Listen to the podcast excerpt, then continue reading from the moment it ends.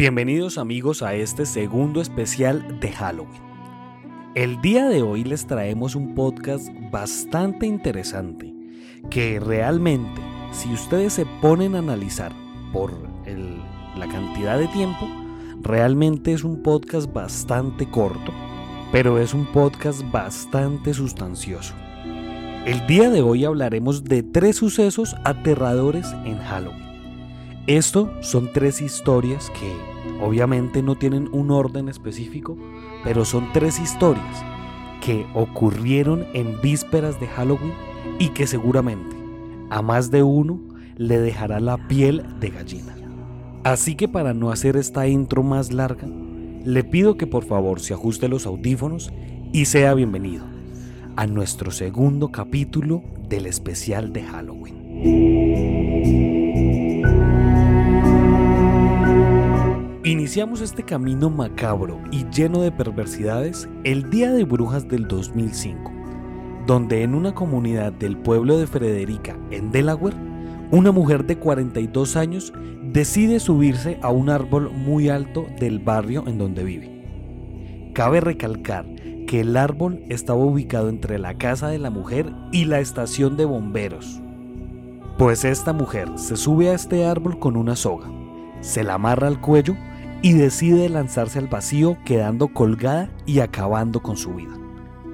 Esto ya es macabro, pero lo más curioso de este caso no es la lamentable muerte de esta mujer. Lo más asombroso se ubica en la fecha en que se realiza este suicidio.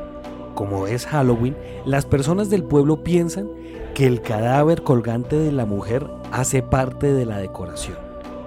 Cabe recalcar que el cadáver dura un par de días colgado y quien se da cuenta de esto es un niño de la zona, quien inmediatamente hace que sus padres llamen a la policía para que puedan bajar a esta mujer de este árbol. El siguiente caso les hará volar la cabeza. Para vísperas del año 2014, Patricia Guaro, una maestra de artes lingüísticas fue hallada muerta en las afueras de un complejo cerca de una avenida principal a eso de las 8 pm.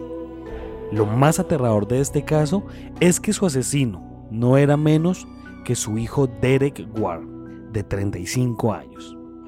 Este despreciable ser apuñaló a su madre múltiples veces, en las cuales le rompió varias costillas a su mamá.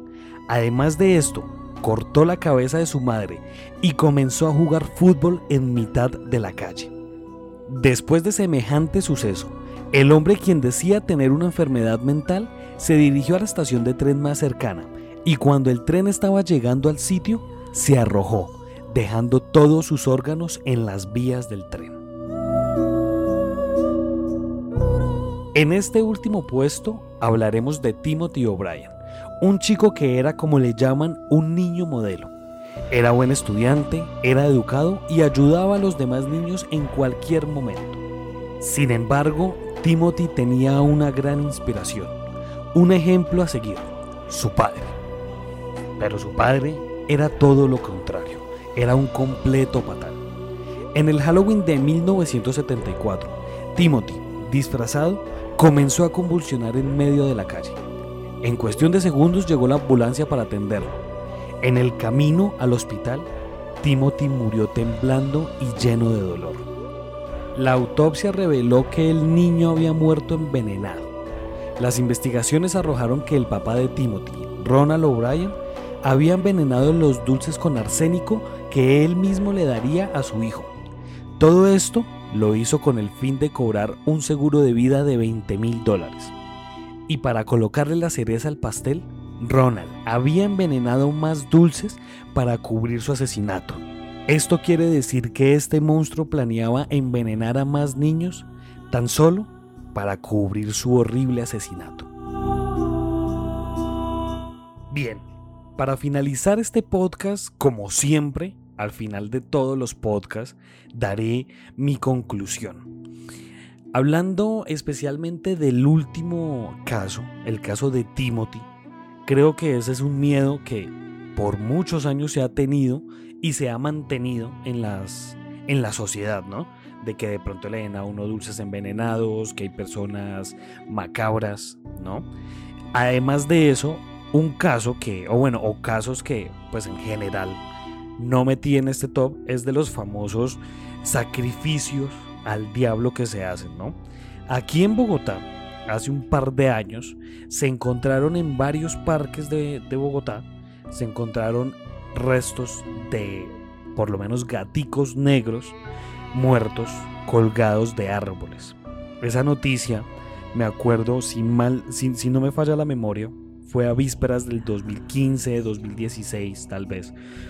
Y se decía que la gente inescrupulosa cogía gaticos y los sacrificaba para hacer pactos o con el diablo o para invocar a Lucifer, ¿no? Pero yo creo que realmente es gente estúpida queriendo hacer estas cosas, queriendo tan solo maltratar a los, a los gaticos. Entonces, hay muchos, hay muchos mitos detrás del Halloween, detrás de la noche de brujas. ¿A qué voy con esto? Que igualmente en este último caso, en caso de un asesinato, creo que acá no hay ningún mito porque realmente pasa, se ha documentado que personas han envenenado dulces tan solo por hacer el mar. Entonces, esto es en parte una advertencia también para que igual tengan cuidado. Tengan cuidado con quién o a quién le reciben dulces.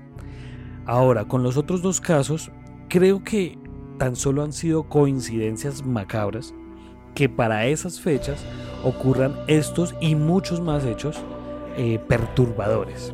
Sin embargo, no olvidemos que astralmente o, del plano astral o, del plano eh, de, de, los espíritus y demás, el Halloween es una fecha bastante importante porque es donde básicamente todas las energías se sincronizan hacia un punto.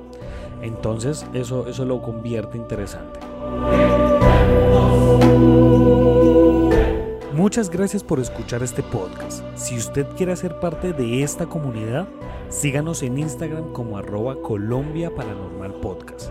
Allí puede estar al tanto de todo nuestro contenido. Muchas gracias. Nos estaremos encontrando en otro caso misterioso de la Colombia Paranormal.